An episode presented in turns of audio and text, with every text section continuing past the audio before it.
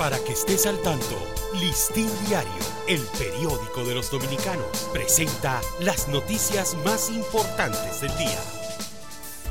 Buen día. Hoy es jueves 21 de septiembre de 2023. El presidente Luis Abinader advirtió ayer en la ONU que el tiempo de Haití se agotó, por lo que es urgente la aprobación por parte del Consejo de Seguridad, la aprobación de una fuerza internacional para que ayude a la policía haitiana en la planificación de ese país. Estados Unidos y Ecuador preparan un borrador de resolución que presentarán al Consejo de Seguridad de la ONU que autorice una misión internacional en Haití para apoyar al país caribeño en tareas de seguridad. Como pólvora se esparce desde ayer en Haití la versión de que el gobierno dominicano está en posesión de un documento en el que el titular de agricultura de ese país, Brady Charlotte, admite que la construcción del canal en el río Masacre es una obra inapropiada.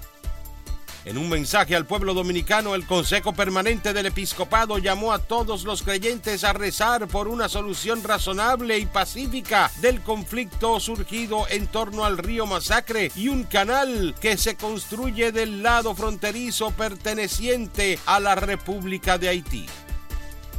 El secretario de Estado Anthony Blinken y la administradora de la USAID Samantha Power destacan el progreso y las reformas democráticas en la República Dominicana y anuncian nuevos compromisos de los Estados Unidos y de importantes organizaciones filantrópicas para catalizar el progreso.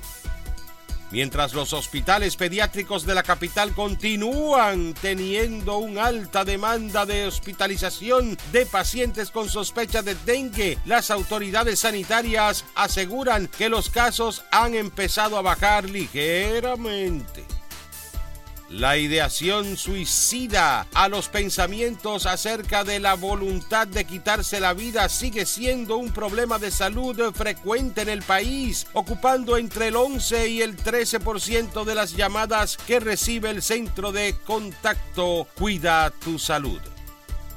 El país ha avanzado en la tecnología de extracción de plaquetas, que no solo usa el método tradicional, sino por separación de aféresis o automática, pero el sufrimiento de los pacientes con enfermedades hematológicas es latente, entre ellos niños desde recién nacidos por falta de donantes. Para ampliar esta y otras noticias, acceda a listindiario.com. Para Listín Diario, soy Dani León. Para que estés al tanto, Listín Diario, el periódico de los dominicanos, presentó las noticias más importantes del día.